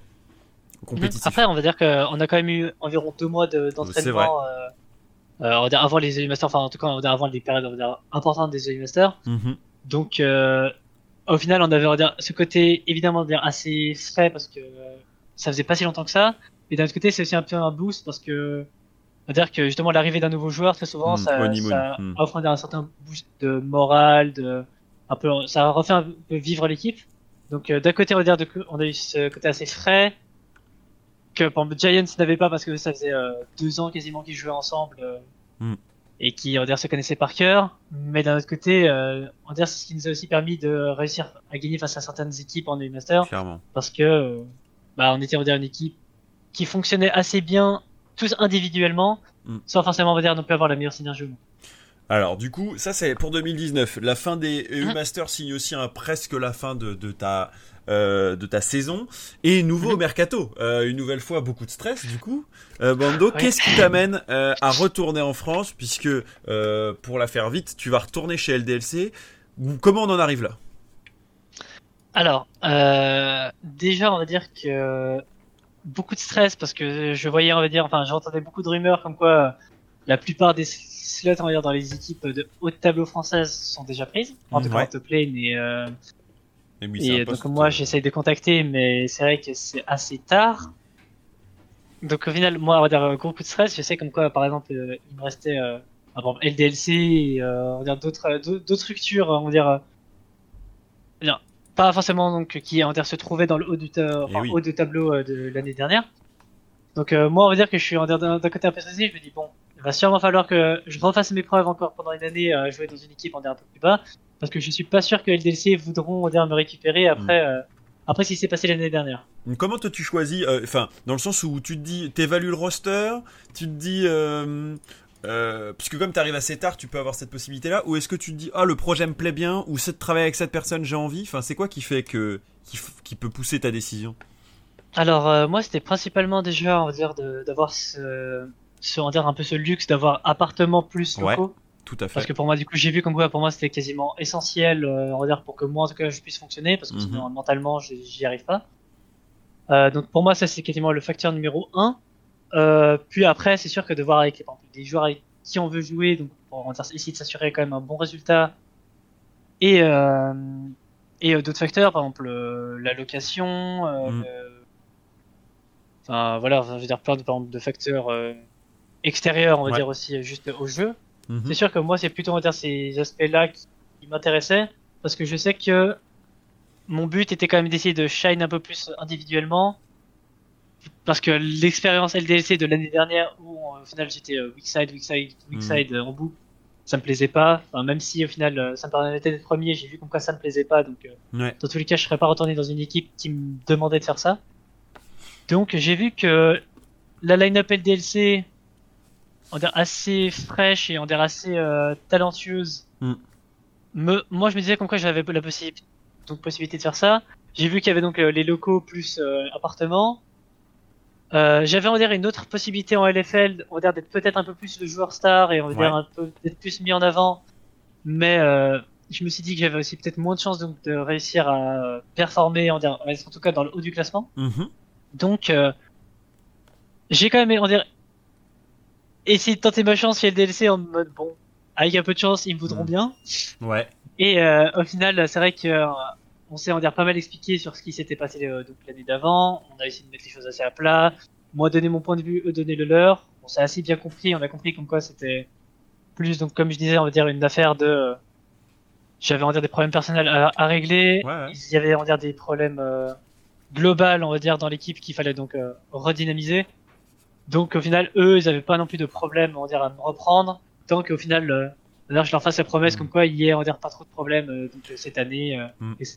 Est-ce que c'est c'est pas une belle histoire quand même? Parce qu'au final ça permet d'aller plus enfin de se connaître mieux avec le, le staff j'imagine que pour euh, Lounet, Anto et les gens qui travaillent chez LDLC euh, ça doit enfin du coup ça doit à la fois toi te rassurer mais eux aussi les rassurer de se dire bon bah on a déjà vécu euh, des trucs moins cool donc euh, maintenant on Mm. part sur des meilleures bases pour que ça se passe mieux quoi. C'est pas dans pas dans beaucoup d'équipes que tu peux faire ça.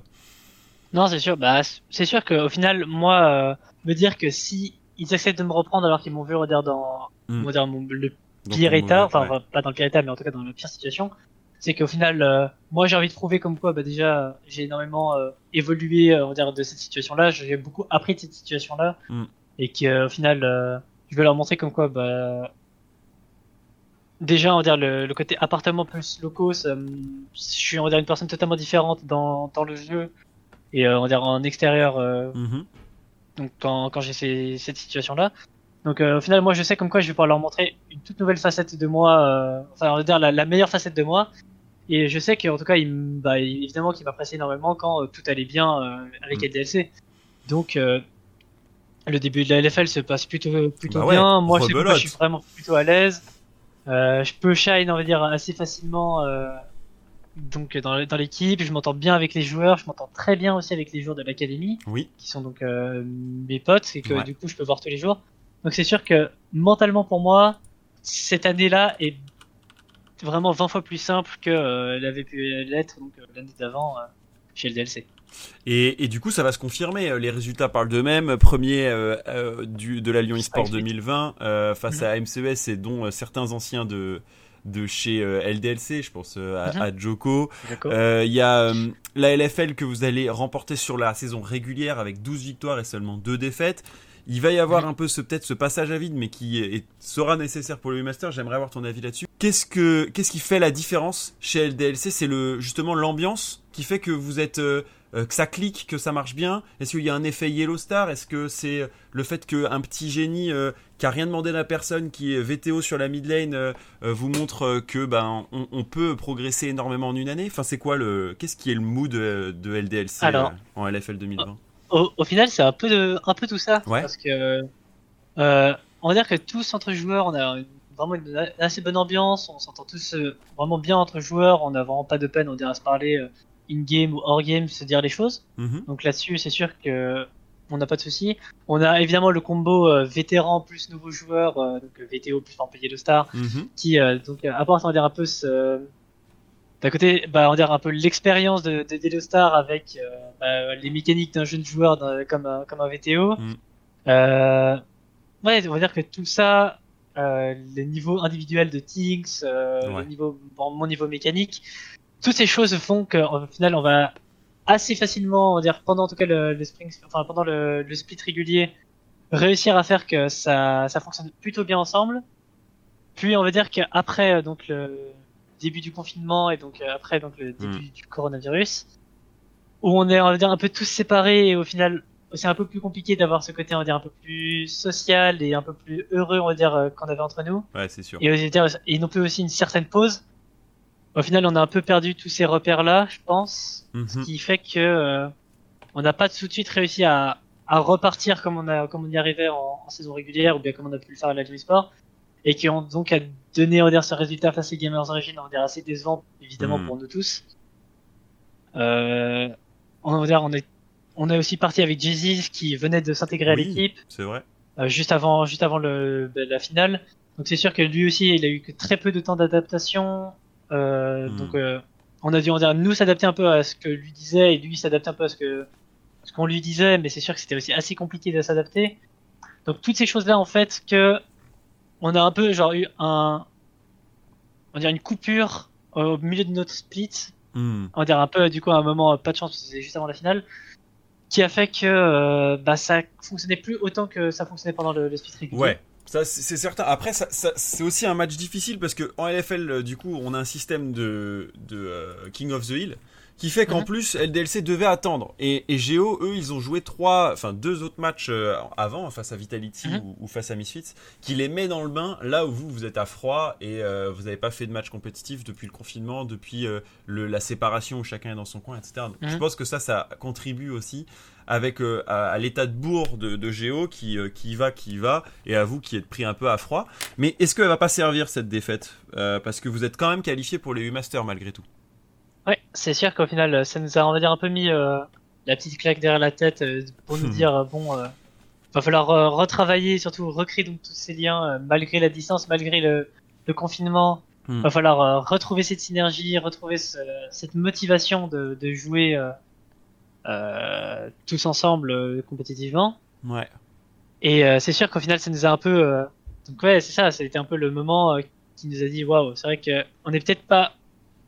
Enfin, on peut pas juste se reposer que sur nos acquis comme euh, Hmm. comme on pourrait l'imaginer, ou bien comme par exemple on aurait plutôt fait LDLC euh, l'année dernière, euh, enfin la line-up de l'année dernière. Mm.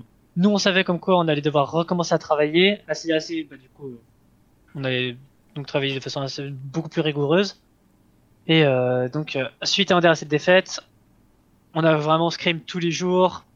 On a vraiment essayé de travailler beaucoup plus avec Mhm. Jezis, avec euh, Yellowstar, avec Things qui dire, faisait la majorité des, euh, des reviews. Ok.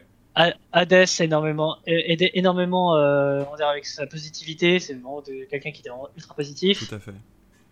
euh, donc voilà toutes ces choses là en fait que on a dû vraiment mettre les bouchées doubles pour le début pour le début des EU Masters c'est sûr qu'au tout début des EU Masters bah au final on a été on va dire un peu comme euh, je sais pas comment dire mais c'est sûr que c'était un peu comme une euh,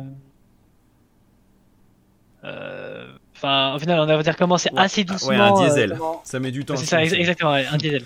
Donc au final, on a dû un peu essayer de se reprendre, justement après la finale de Géo. Les groupes étaient on va dire, assez compliqués. Mm.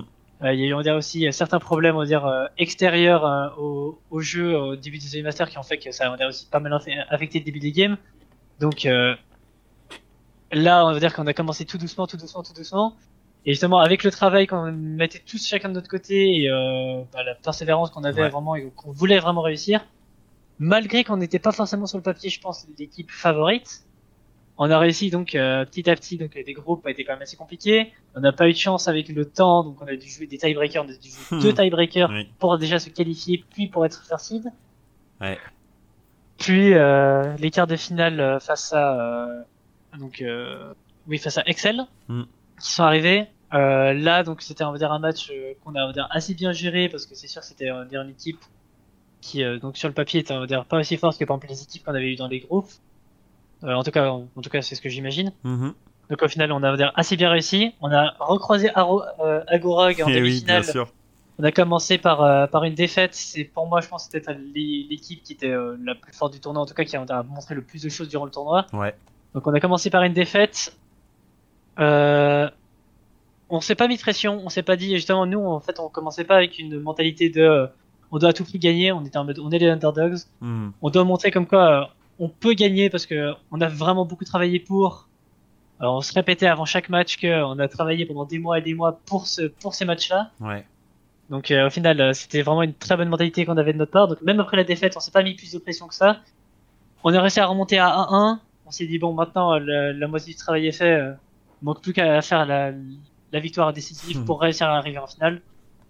On a réussi à la faire. On était vraiment tous euh, super heureux. On attendait qu'une seule chose. Bah du coup, c'était le samedi. Donc euh, on savait qu'on Eh avait qu'un seul jour à attendre pour la finale. Donc au final, on avait de la chance et que Ouais, ça c'est agréable. on, on attendait, on attendait pas trop. La finale arrive. Euh, des matchs, on va dire, assez disputés, parce que malgré que, malgré le résultat final de 3-0, Oui, chacun des matchs était vraiment, euh, vraiment très, on va dire, assez compliqué. Mm. La plupart des matchs, d'ailleurs, euh, l'équipe en face était, euh, à- devant à un certain moment dans la partie. Mhm. Mais euh, je pense vraiment que le fait qu'on s'est pas mis de pression, ça c'était vraiment le plus important. Que on était vraiment, on savait comme quoi, on voulait, on voulait vraiment réussir. On savait que euh, le public français nous regardait, que on voulait pas les décevoir. Honnêtement, tous ces facteurs-là ont fait que, malgré qu'on soit derrière dans les parties, on n'abandonnait pas, on avait tous une très bonne mentalité, une mentalité vraiment super positive. Et euh, ça a fait que bah, dans ce BO, tous les joueurs ont shine à un certain moment. Mm.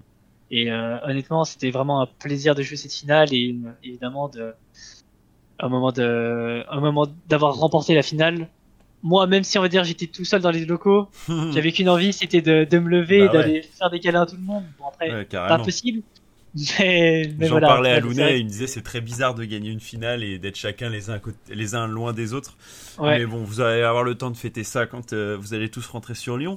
Euh, moi, je me demandais, euh, ça y est, on a coché la case. euh, la Suisse, euh, c'est bon, je suis fort. La France, c'est bon, Mhm. je suis fort. L'Europe, c'est bon, je suis fort. Qu'est-ce qu'on fait maintenant? Euh, au final, moi en tout cas personnellement, j'avoue que je pense que c'est on va dire pas mal lié par exemple à la méta et aussi par exemple au et on va dire aux certains problèmes on va dire du coup extérieur qu'il y a eu. Fais pas le modeste, Je pense Bando. pas- Hmm Fais pas le Non modeste. mais hein. non mais honn- honnêtement, je, je trouve vraiment que j'ai pas fait on va dire la meilleure performance non plus. Ok. Euh, je sais comme quoi j'aurais pu me montrer bien mieux en tout cas personnellement, même si c'est pas non plus une méta vraiment très orientée sur la top lane, etc. Je veux dire la top lane, euh, par exemple, beaucoup de matchs dans, dans aux Masters, j'ai joué weak side. Mhm. Les mecs en face ont essayé d'abuse au top, Oui. ils ont chopé un certain lead, mais ça servait à rien parce que honnêtement c'était vraiment pas une méta euh, top lane orientée. Donc euh, Mhm. c'est sûr que c'était aussi assez compliqué de jouer autour de moi. On l'a quand même fait sur certains matchs et ça s'est plutôt bien passé. Mais euh, c'est sûr que moi je reste quand même, même si on a gagné les Masters, je suis pas non plus totalement heureux de ma performance personnelle. Mhm. Donc euh, je pense pas non plus pouvoir dire comme quoi euh, j'ai Oui. Tu vas pas te pavaner euh, en disant je suis le meilleur d'Europe, euh, venez me voir, venez me voir. Non, c'est Mm. sûr, c'est sûr que non. Là-dessus, je peux clairement pas le dire.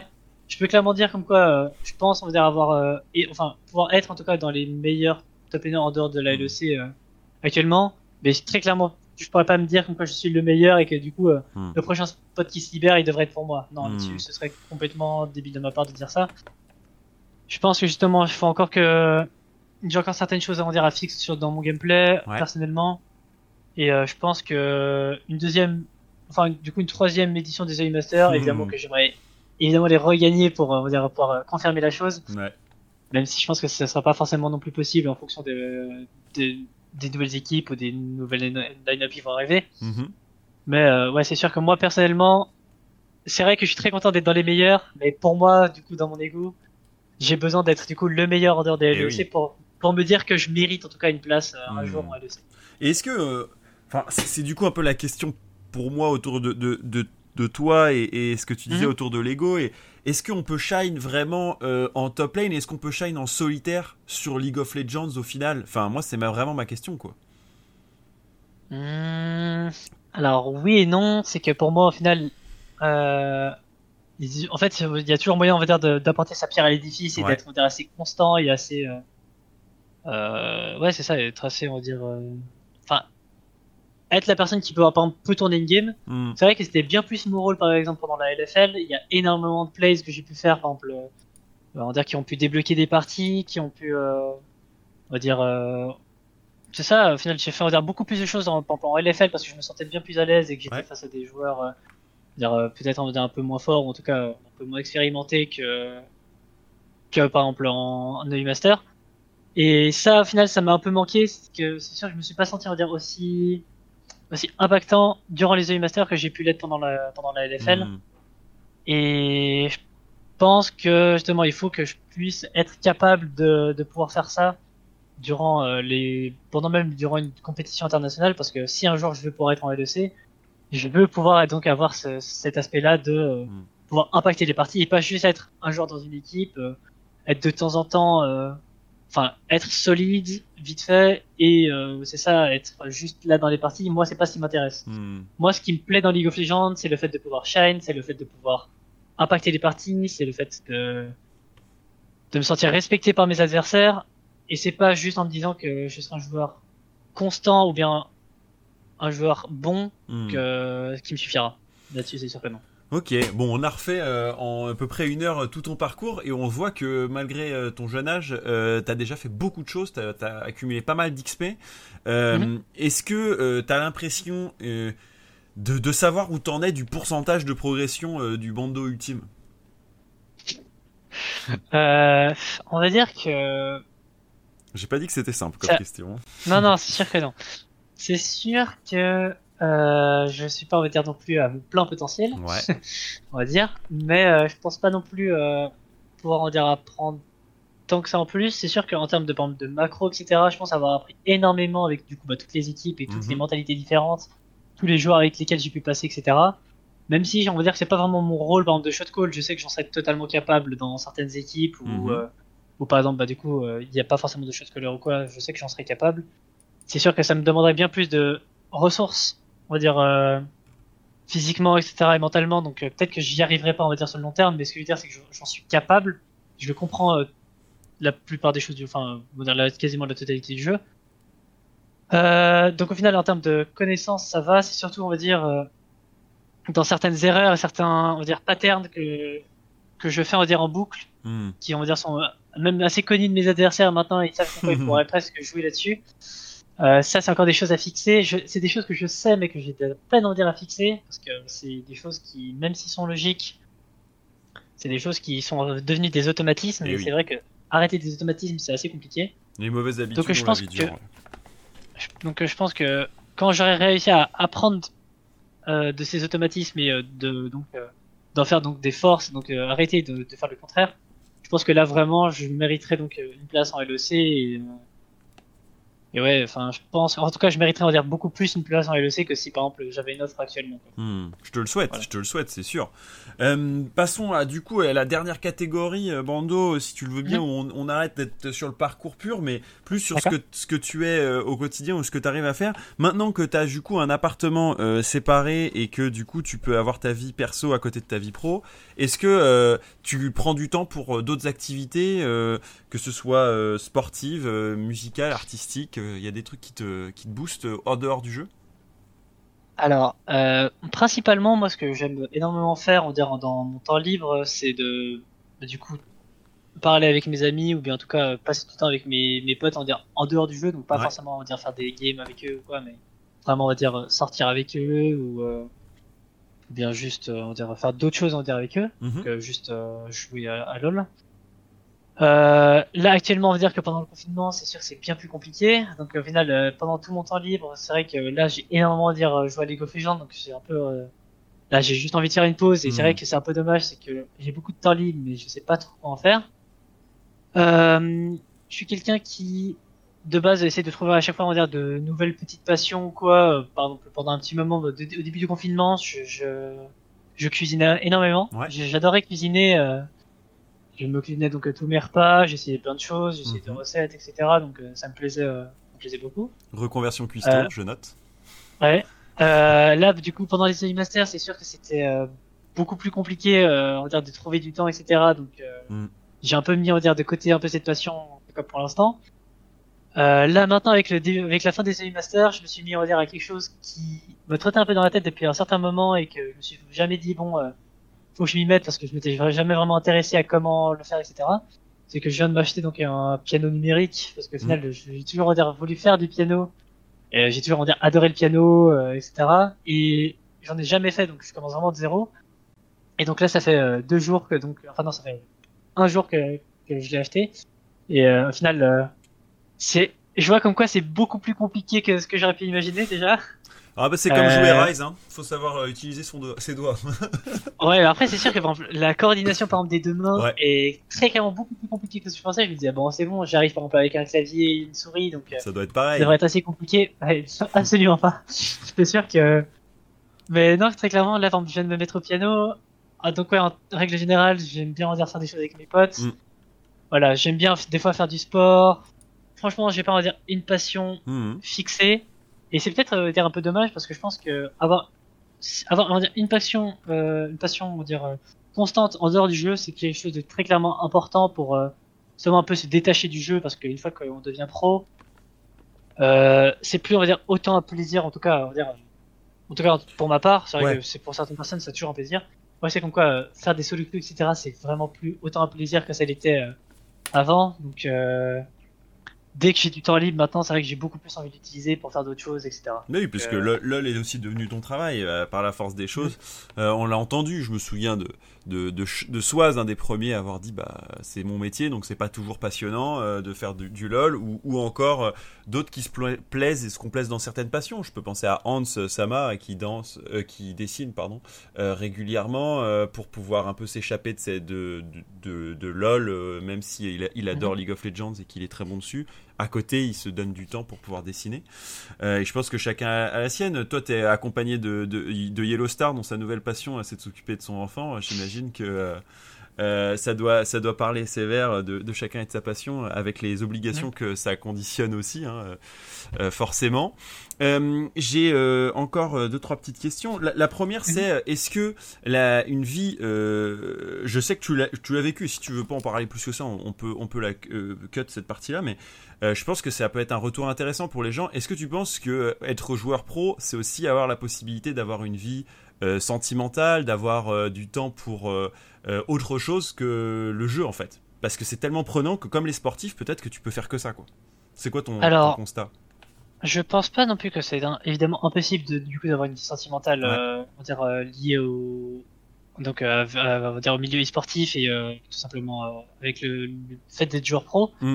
Mais c'est sûr que c'est très compliqué, on va dire de déjà on va dire de tout simplement faire des rencontres euh, quand Ah, c'est des sûr. joueurs pro parce que en termes de temps etc c'est sûr que bah on en a pas tant que ça et puis Je suis dispo entre puis, deux blocs de c'est pas, c'est pas, non plus on dire un milieu qui permet, qui, enfin, qui du coup, euh, dire il y a énormément de rencontres qui peut, qui peuvent se faire, etc. Hmm. Et je pense aussi que c'est très compliqué, en tout cas c'est bien plus compliqué que par exemple euh, pour un étudiant ou que ce soit, c'est que déjà on a énormément, enfin on a très peu de temps, Et donc, ouais. euh, on va dire de très peu de temps libre. Donc euh, au final, il faut que la personne soit au courant de ça. Il faut évidemment éviter que euh, donc la relation impacte sur euh, Ta vie donc, sur la carrière, enfin c'est ça sur la vie du joueur. Enfin, on va dire c'est la même chose pour l'autre personne évidemment. Mhm. C'est vrai que c'est on va dire étant, étant donné que que par exemple pour moi, je sais que je suis un joueur très émotionnel comme j'ai pu le dire. Mm.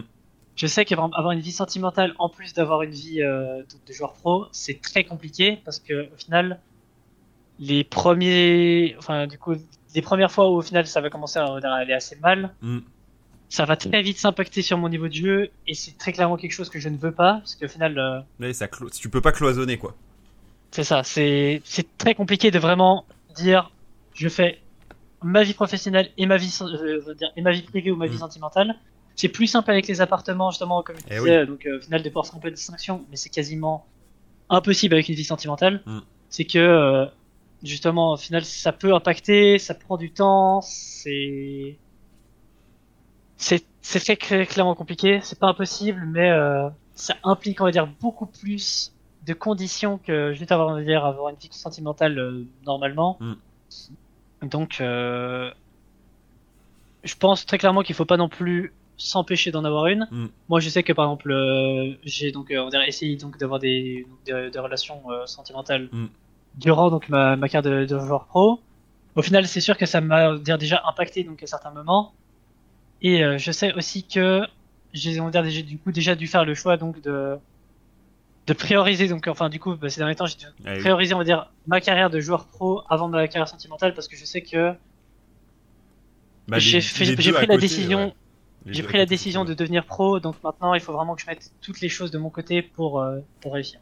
Ouais, non, mais c'est, c'est, je suis super content dans le dessus parce que c'est vraiment pas évident. C'est pas un sujet que j'ai, eu l'o- l'occasion d'avoir beaucoup avec les, les joueurs. Il y en a certains qui sont aussi plus vieux, tu vois. Yellow, euh, je pense qu'il a une autre approche parce que bah, ça fait 10 ans qu'il joue. Euh, il a rencontré sa, sa nana il y a longtemps. Ils sont, maintenant, ils, ils ont un enfant, etc. Donc, c'est plus du tout Mhm. le même, euh, le même concept. Et puis, quand t'es dans le management, c'est pareil, c'est pas les mêmes demandes. Mais c'est sûr que comme n'importe quel sport de haut niveau, euh, ça, ça demande une assez grosse concentration et une assez grosse plage de temps pour réussir à, à, à développer ses efforts. Et euh, et il y en a peu qui peuvent concilier ça avec euh, une vie de famille ou une vie sentimentale. En tout cas, moi j'en connais peu qui arrivent à, à, condenser les deux et encore plus sur un jeu comme League of Legends qui est un jeu jeune et du coup ta jeunesse, elle rencontre aussi, euh, quand elle rencontre des sentiments, elle le fait avec beaucoup moins de euh, cloisonnement que euh, quand t'es plus vieux et que t'as une trentaine d'années et que tu sais à peu près plus ce que tu veux dans la vie, quoi. Donc, du coup, mhm. ça crée des effusions et c'est pas toujours évident à gérer.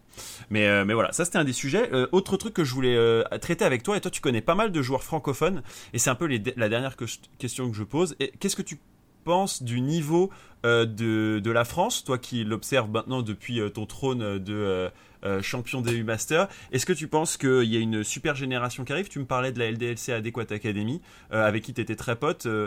en gros, ouais, ma, question c'est c'est quoi le futur pour la France? Est-ce que tu penses qu'on est bien servi en termes de niveau de jeu?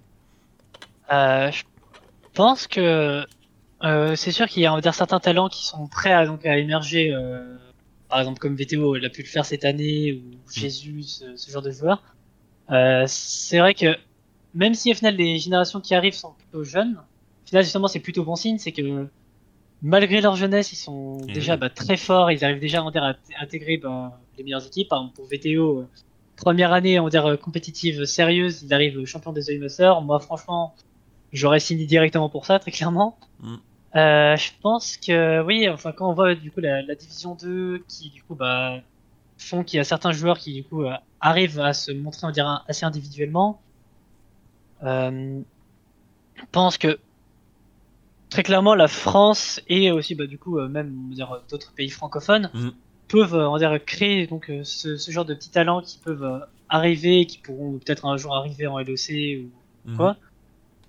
Et je pense que l'univers et donc le milieu enfin e-sport français est un très bon milieu justement bah, pour réussir à se développer euh, là-dedans, mhm. c'est que justement le niveau est quand même assez bon, on va dire, euh, en général. Ouais. Donc, si on arrive justement à voir certaines personnes sortir du lot, c'est que c'est souvent de très bons joueurs, parce que vu que le niveau est quand même assez stacked, mhm.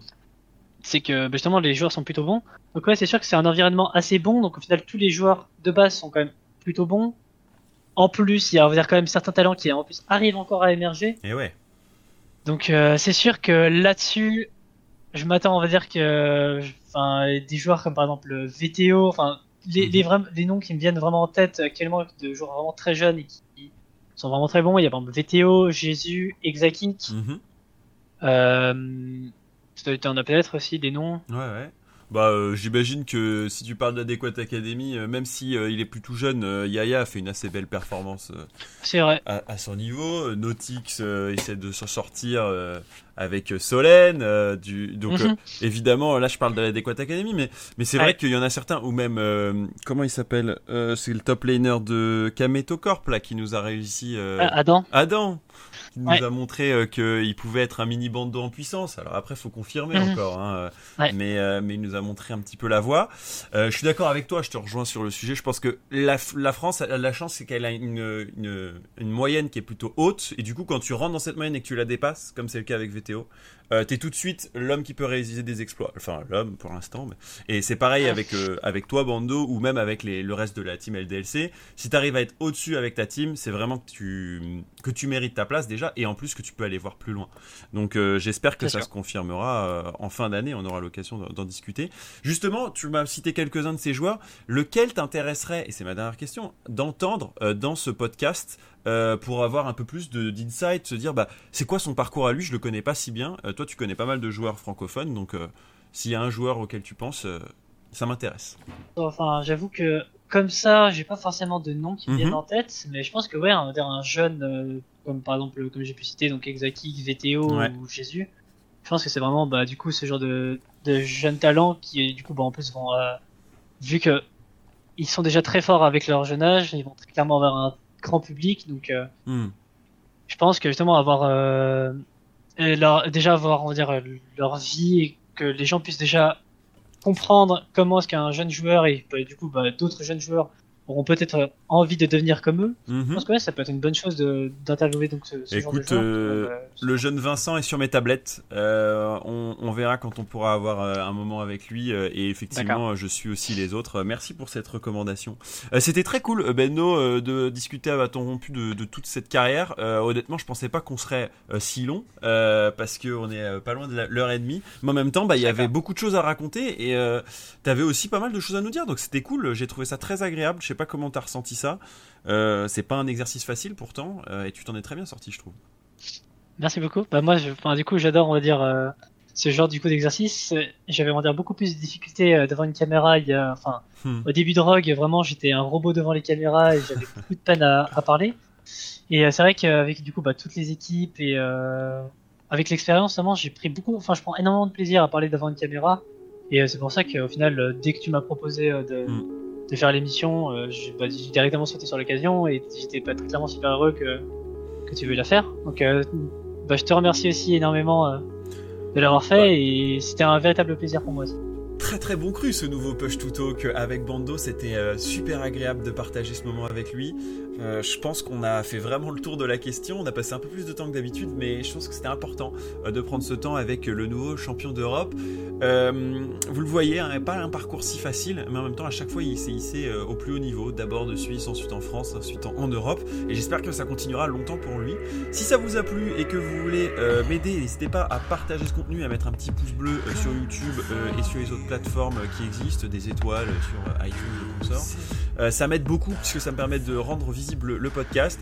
Et, euh, et bonne nouvelle, sachez que le podcast est plutôt bien ranké un peu partout, donc merci beaucoup à vous. Euh, C'est grâce à vous tous que les différentes plateformes considèrent le podcast comme eh bien l'un des podcasts qui parle d'e-sport et qui en parle le mieux. Donc je suis vraiment très très heureux de cette nouvelle. Je vous souhaite à tous une très bonne journée. On se retrouve dans deux semaines pour toujours plus d'interviews avec un nouveau Push to Talk qui dira du côté de la Corée. Allez, ciao ciao